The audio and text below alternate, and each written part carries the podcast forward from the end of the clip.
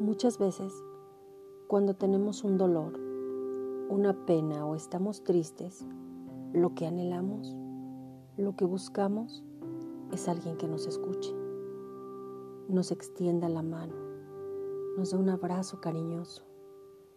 Quizá tener un hombro donde llorar.